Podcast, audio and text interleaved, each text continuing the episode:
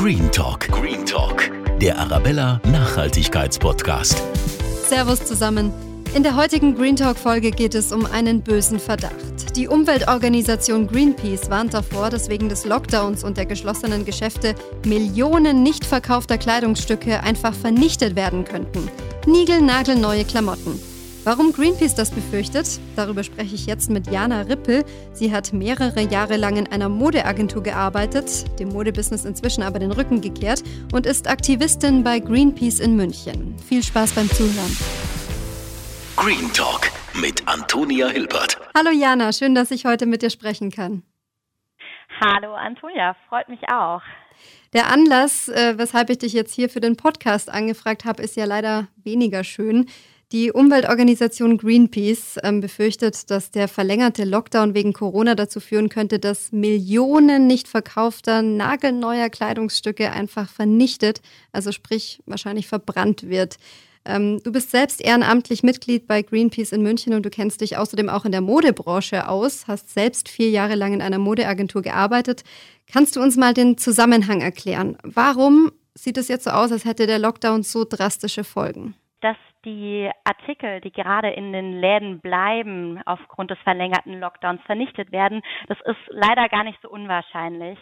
Hm. Fast Fashion, das weißt du wahrscheinlich, war auch schon ohne Corona ein Riesenproblem. Hm. Und jetzt ist es einfach gerade so, dass in den Monaten der Einzelhandel stockt. Wir haben selber eher sitzen zu Hause, haben vielleicht auch unseren eigenen Konsum hinterfragt, runtergefahren, eher zu Hause aussortiert. Und diese Kleidungsstücke, die da jetzt liegen, das müssen wir uns mal vorstellen, dass man spricht, also die ähm, Textilbranche spricht da von einer halben Milliarde. Ähm, und diese 500 Millionen Kleidungsstücke, die in den Läden jetzt die letzten Wochen angefallen sind, wenn wir uns mal dieses Umfang anschauen. Wir haben einfach zwei, also wir haben nicht mehr als 82 Millionen Menschen, die in Deutschland leben. Wer, wer soll denn so viele Klamotten überhaupt verwenden? Eine Und dieser Milliarde. Aufschrei, genau, also dieser Aufschrei nach der Vernichtung dieser Ware, das ist eigentlich nur ein Symptom aus einer aus dem Ruder gelaufenen Konsumgesellschaft. Also wir produzieren in der Modebranche viel, viel, viel mehr, als realistisch verbraucht werden kann. Es ist so, dass wir, das ist eine Greenpeace-Studie, dass über fünf Milliarden Kleidungsstücke hängen in unseren Kleidungsschränken. Das heißt, das sind so 95 Kleidungsstücke pro Kopf, äh, Unterwäsche, irgendwelche Schlippis und äh, Socken nicht mitgerechnet. Das ist ganz schön und viel. jedes fünfte davon tragen wir überhaupt gar nicht. Mhm. Und das ist jetzt eben das Problem. Und warum vernichtet? Also warum vermutet Greenpeace, dass das jetzt nicht irgendwie ja, ähm, dass es nicht alles irgendwie nur weiterverkauft wird danach. Diese Sachen, die jetzt gesammelt worden sind, ähm, das kann gar nicht alles gelagert werden. Natürlich wird es dazu kommen, dass wenn die Geschäfte wieder geöffnet sind im Einzelhandel, dass wir eine Rabattschlacht haben. Ähm, aber trotzdem steht die neue Kollektion ja schon in den, in den Löchern und die Menschen wollen meistens auch nicht die alte Kollektion, sondern eben das Neue. Das sind diese obszönen Zyklen, die die Fashion-Branche uns einfach vorlebt. Hm. Aber wenn jetzt die Leute sozusagen die Kleidung, die jetzt verkauft worden wäre, noch gar nicht gesehen haben, sagen wir mal, ähm, kann man die nicht aufheben und dann als neu verkaufen? Weil das ist ja Wahnsinn, das alles wegzuwerfen. Also viel von dieser Ware wird sicherlich auch unter, unter dem Einkaufspreis verkauft und äh, es gibt aber einfach nicht genug. Also das sind so Unmassen, das braucht niemand. Und dieser stationäre Handel, der hat jetzt einfach diese halbe Milliarden unverkaufter Modeartikel. Viel davon wird auch irgendwie rausgehen, aber was ist mit dem Rest? Also es ist in der Modebranche ist es so, dass das, was übrig bleibt, ähm, nicht verkauft werden kann. Die neue Kollektion kommt ja auch schon wieder, die ist bestellt. Die mhm. wird an die sogenannten Restpostenhändler verkauft. Also das ist eine eigene Branche mit eigenen Absatzwegen und ähm, alles, was die wiederum nicht loswerden, losbekommen, das wird dann letztendlich in die Müllverbrennung gebracht. Warum kann man denn die Kleidung, die jetzt nicht verkauft wurde, nicht einfach dann für den nächsten Winter oder den nächsten Frühling aufheben? Da gibt's ja schon wieder das Neue. Wir wollen ja schnell mehr neue Kollektionen. Und dieses Aufheben, also diese Lagerkapazitäten, die das gibt's gar nicht. Und bei den Restposten ist auch so ein bisschen, manche Marken geben das auch gar nicht darin ab, weil wenn ich jetzt meine Turnschuhe zum Beispiel an so einen Restpostenhändler gebe, der das viel, viel günstiger verkauft, dann mache ich meinen eigenen Preis kaputt. Hm. Und dass das nicht passiert, vernichte ich die Ware lieber. Das ist teilweise sogar günstiger. Also das ähm, heißt, die Marken, die nicht möchten, dass ihre Kleidungsstücke als Schnäppchen verkauft werden, weil sie dadurch ihren, ich sag mal, Ruf verlieren könnten, die vernichten ihre Kleidungsstücke lieber, als dass sie sie noch günstig verkaufen. Mhm. Und manchmal ist es auch einfach wirklich eine Kostenfrage. Ich, äh, es war ungefähr vor zwei Jahren, da ging das schon mal ganz laut durch die Presse. Da hat ein, äh, ja, das dänische Fernsehen berichtet, dass ähm, H&M in der Vergangenheit, also Klamotten, die nicht verkauft wurden, um Platz für die neue Kollektion zu schaffen, einfach kurzerhand verbrannt hatte, weil das die günstigste Option war. Das hatte noch gar nichts mit Corona zu tun dann damals. Das ist ganz oft einfach gang und gäbe, weil wir uns selber in diesem System Mode mit einer unglaublichen Geschwindigkeit zu was hinbewegen, was einfach nicht nachhaltig ist. Das heißt, ähm, du hast auch schon die Lagerung angesprochen. Da fehlen, äh, fehlt schlichtweg der Platz einfach, oder um so viel Kleidungsstücke jetzt tatsächlich einfach mal über ein Jahr aufzuheben und dann einfach im nächsten Jahr zu verkaufen. Es ist die Lagersache und es ist aber auch, was wollen wir als Konsument. Natürlich, wenn du das jetzt so sagst, denkst du, naja, dann verkaufen die das halt im nächsten Jahr oder bestellen dann halt weniger. Aber das ganze System ist so krank oder so kaputt und die Spirale ist so wild. Das ist ein absolutes ähm, Paradigma. Also das passt vorne und hinten nicht.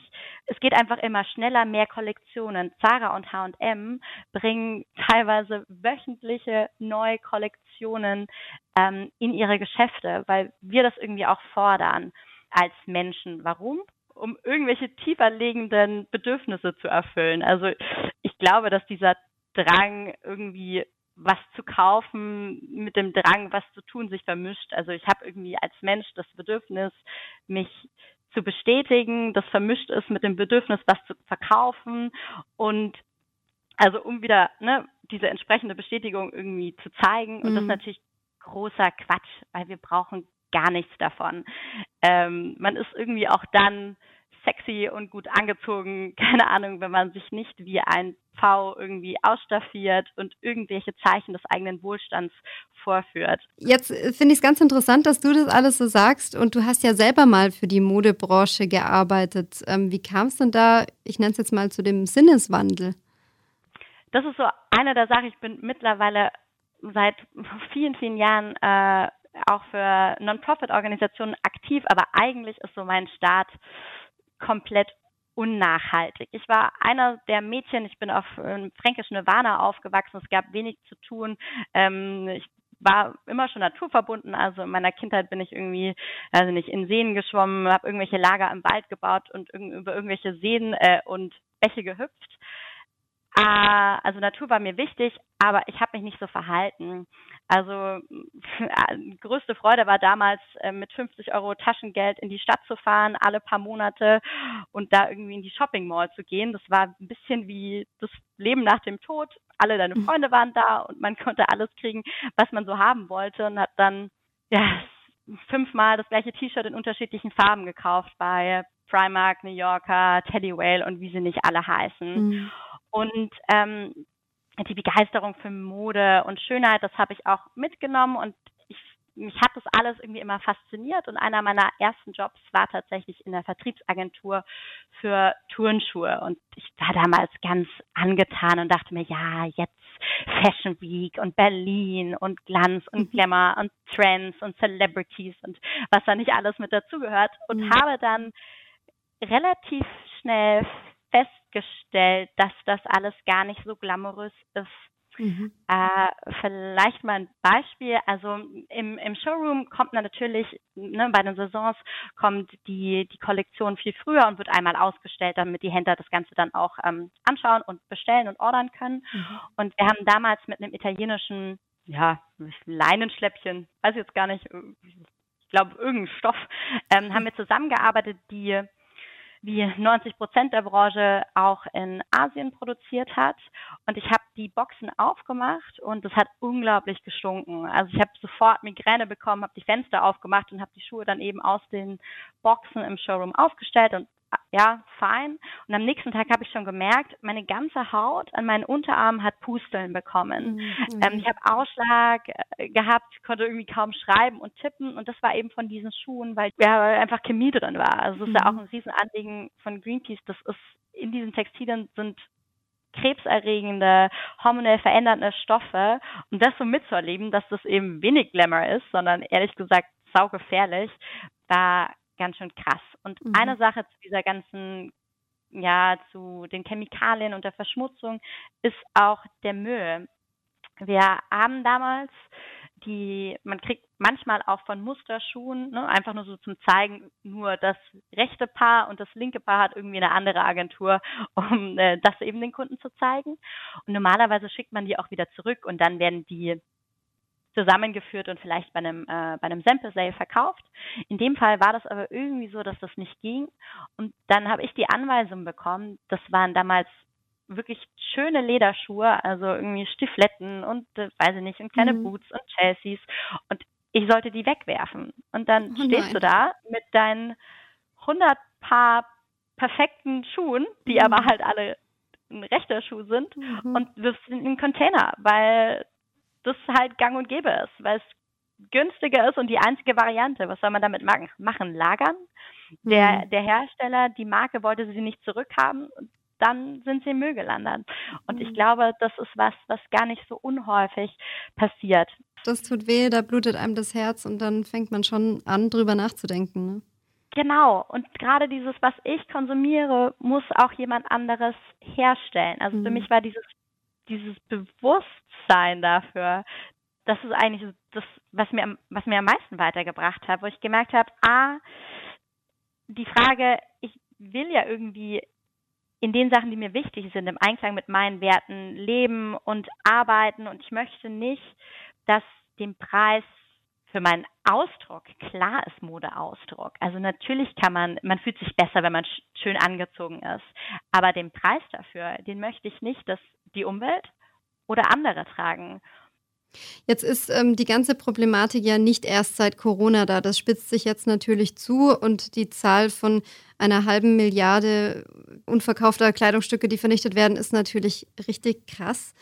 Aber das Problem existiert ja auch so ohne Corona. Was können wir denn tun, wir Verbraucher, dass wir dieses System ja nicht unterstützen oder irgendwie durchbrechen können? Wir müssen das gesamte System betrachten und klar kann ich jetzt als Einzelner was tun, aber wir fordern vor allem auch, dass die Wirtschaft muss da auch ansetzen. Also wir brauchen eine Kreislauf statt eine Linearwirtschaft. Also dieses ganze Prinzip von ich nehme was, ich mache was, ich schmeiße es wieder weg, das muss angegangen werden. Wir müssen schauen, dass die Umweltbelastung minimiert wird, dass Rohstoffe geschont werden. Ähm, die Textilbranche ist ein unglaublicher Umweltverschmutzer. Also zehn Prozent der globalen Emissionen, die werden durch die Mode verursacht. Das ist mhm. mehr als irgendwie alle Flüge und Kreuzfahrten zusammen. Ein großes Thema auch äh, mhm. Wasserverschmutzung und der Müll, der dadurch anfällt. Jetzt zum Beispiel, während die Läden geschlossen sind, ist dieses eine Ding, was die Wirtschaft machen kann, wirklich zu gucken, wie kann ich denn mein Geschäftsmodell umstellen. Also wir brauchen da ganzheitliche Ansätze, die den kompletten Lebenszyklus von Textilien betrachten. Hat es dieses Jahr auch schon gegeben. Ich weiß nicht, ob ähm, du das mitbekommen hast. Modehäuser, auch sehr mit großem Prestige, wie zum Beispiel äh, Gucci oder Saint Laurent, haben schon angefangen zu sagen, dieses Saisonsystem, also, dass schon irgendwie zwei Jahre vorher eigentlich feststellt, was dann im nächsten Winter wiederum in den Läden ist, mhm. dass äh, das funktioniert so nicht. Ähm, und die wollten daraus, also die sind beide, das sind beide, ähm, gehören zur Kering-Gruppe und sind ausgestiegen. Und Saint Laurent hat wirklich gesagt, sie wollen die Kontrolle über die eigene Geschwindigkeit zurückgewinnen.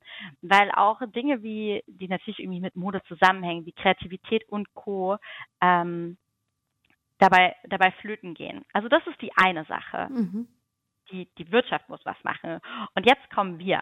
Weil ganz oft, wenn man darüber nachdenkt, äh, ja, das ist alles total blöd und total verrückt. Also ich habe nur einen Oberkörper und zwei Beine. Ich brauche irgendwie keine 50 verschiedenen Jeans.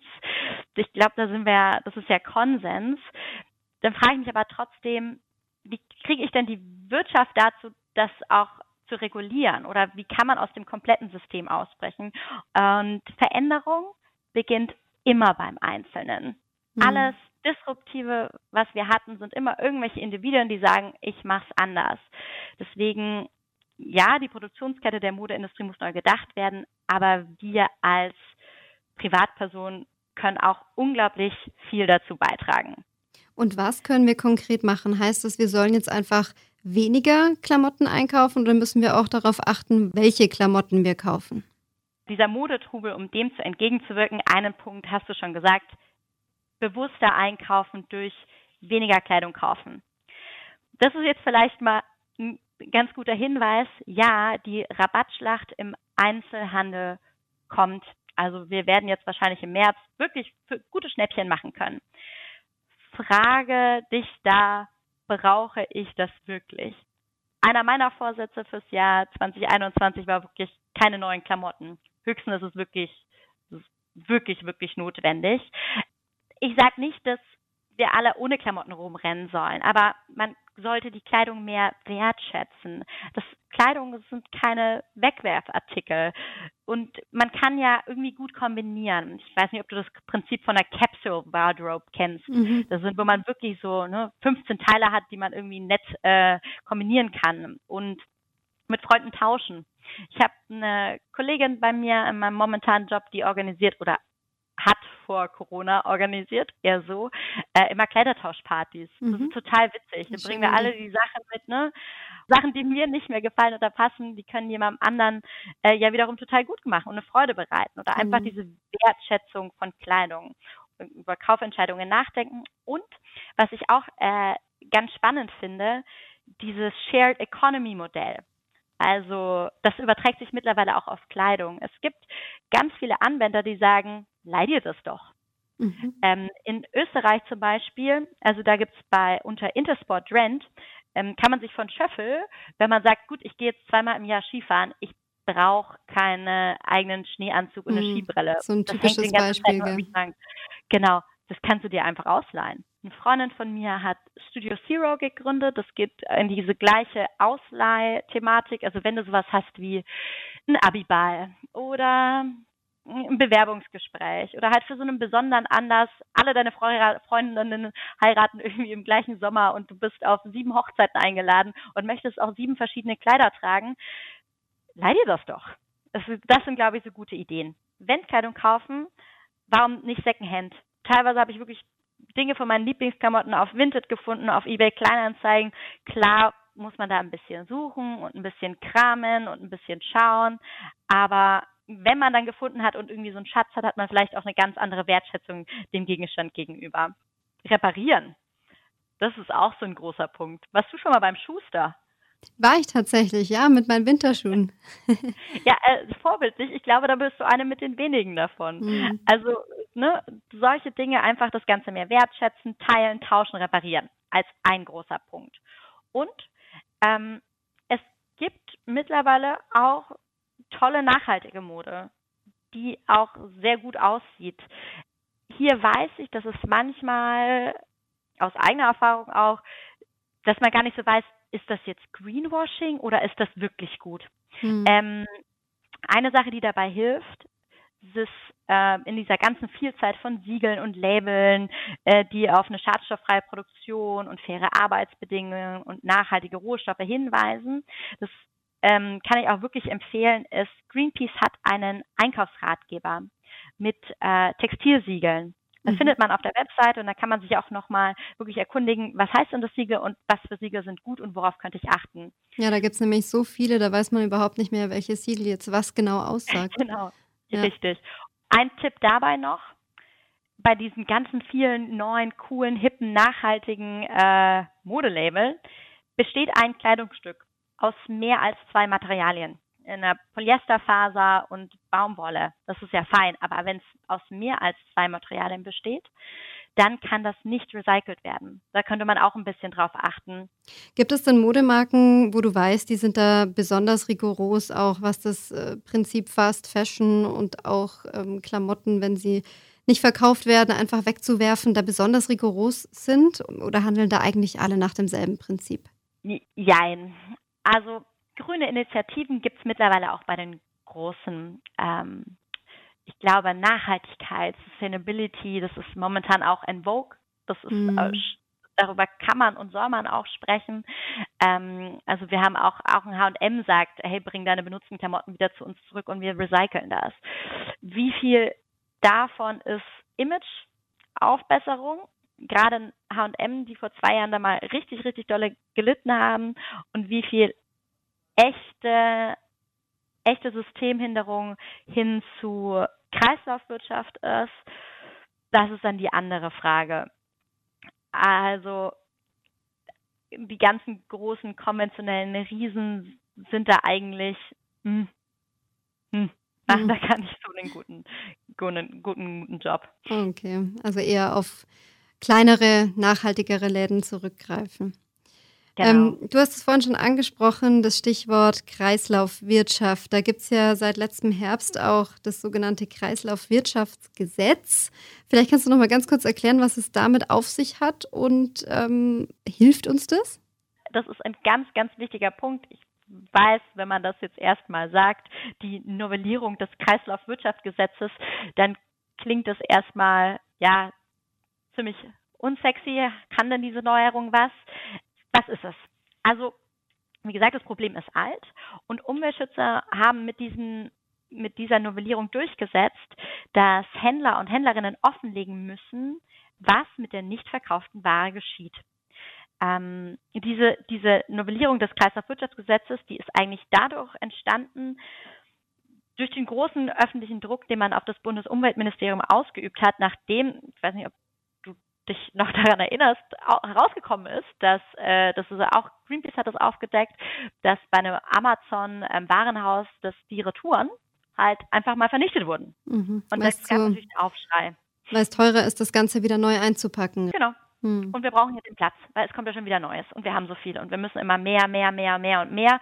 Und dieses unendliche Wachstum auf einem Planeten mit endlichen Ressourcen, das kann einfach nicht klappen. Mhm. Und dieses Gesetz, das hat jetzt vor allem zwei Punkte. Also einmal gibt es eine sogenannte Obhutspflicht für Hersteller, äh, Herstellerinnen und Händler. Also sprich, die müssen das Ganze auch zurücknehmen. Und wenn Ware vernichtet wird, dann muss es dazu einen Transparenzbericht geben. Also das muss offengelegt werden. Das einzige Problem damit, also diese Maßnahmen, dieses Gesetz ist gerade noch freiwillig. Also das ist eher so eine, so eine nette Empfehlung der Regierung an die Wirtschaft. Äh, sagt uns doch, wenn ihr was vernichtet. Das machen die mhm. natürlich nicht. Jetzt gerade mit was mit den Klamotten in den Läden passiert. Also natürlich sprechen die Handelsverbände nicht davon, die Klamotten zu vernichten das sind ja, da schreiben wir ja alle auf. Sie sagen, ja, wir probieren das erstmal zu verkaufen. Aber die Sache, sie werden das nicht los. Und das Neue ist schon bestellt und die Lagerflächen sind überfüllt. Und es ist einfach viel zu viel. Nochmal, 82 Millionen Deutsche und 500 Millionen Klamotten, die da liegen. Also wie mhm. viele Sachen kann man denn anziehen in so einem Jahr? Also dieses Kreislaufwirtschaftsgesetz ist definitiv ein Schritt in die richtige Richtung, am besten mit echten Regulierungen und echten Maßnahmen, also nicht nur hier ist die Handlungsempfehlungen, ein wichtiger erster Schritt. Dann komme ich jetzt zur Green Talk Schlussfrage, liebe Jana. Wenn du eine Sache in unserer Welt ändern könntest, welche Sache wäre das? Hm. Ich glaube, dass diese ganze ökologische Frage wirklich die soziale Frage des 21. Jahrhunderts ist. Und die Herausforderung an uns Menschen, die ist irgendwie klar. Wir müssen einen Weg finden, gemeinsam, wie die Bedürfnisse irgendwie aller ne, Menschen innerhalb der Möglichkeiten dieses außergewöhnlichen und einzigartigen und lebendigen Planeten zu erfüllen, so dass es weiterhin, weiterhin uns hochentwickelten Primaten, die wir eben sind, und der Natur gut geht. Und eine Sache, die ich mir wirklich wünschen würde, ist, dass wir den Optimismus haben und das Verständnis, dass wir zu mehr hier sind, als irgendwie zu shoppen und zu sterben und dass jeder auch daran glaubt, dass er Veränderungen beitragen kann hm. oder hervorführen kann. Dass wir also alle dranbleiben und nicht aufgeben und sagen, ich bin ja nur ein kleiner Mensch, ich kann nichts tun, sondern dass da jeder mit anpackt. Genau, ich wollte gerade sagen, das war viele, viele Worte für deine Frage. Was, wenn du eine kleine Sache ändern könntest, dann wäre das Bewusstsein der Menschen, mehr Gemeinschaft. Vielen lieben Dank, Jana, für deine Zeit und eure wertvolle Arbeit auch bei Greenpeace. Alles Gute und viel Erfolg. Vielen lieben Dank dir, Antonia. Hat mir Spaß gemacht, mit dir zu sprechen. Wenn sich irgendjemand auch mit Greenpeace ehrenamtlich ähm, betätigen möchte. Wir freuen uns immer. Momentan treffen wir uns natürlich irgendwie auch nur remote. Wir haben verschiedene Gruppen, die sich mit Themen wie Energie, Landwirtschaft, Frieden, äh, Meer und all solchen Dingen beschäftigen. Und falls da jemand Lust drauf hat, wir haben momentan viel Debattierkurse, tauschen uns aus, ähm, dann freuen wir uns immer, wenn, ja, wenn Interesse da ist, gerne einfach anschreiben, mit dazukommen, mitmachen, aktiv werden. Wunderbar. Vielen, vielen Dank auch für die Info, Jana. Green Talk. Green Talk. Der Arabella Nachhaltigkeitspodcast. Wie ist es bei euch, wenn ihr neue Kleidung braucht? Geht ihr direkt shoppen oder habt ihr auch schon mal Secondhand gekauft? Ich freue mich, wenn ihr mir schreibt über Facebook oder Instagram an Radio Arabella München, wie euch die Folge gefallen hat. Und ich freue mich natürlich, wenn ihr beim nächsten Mal wieder dabei seid. Macht's gut!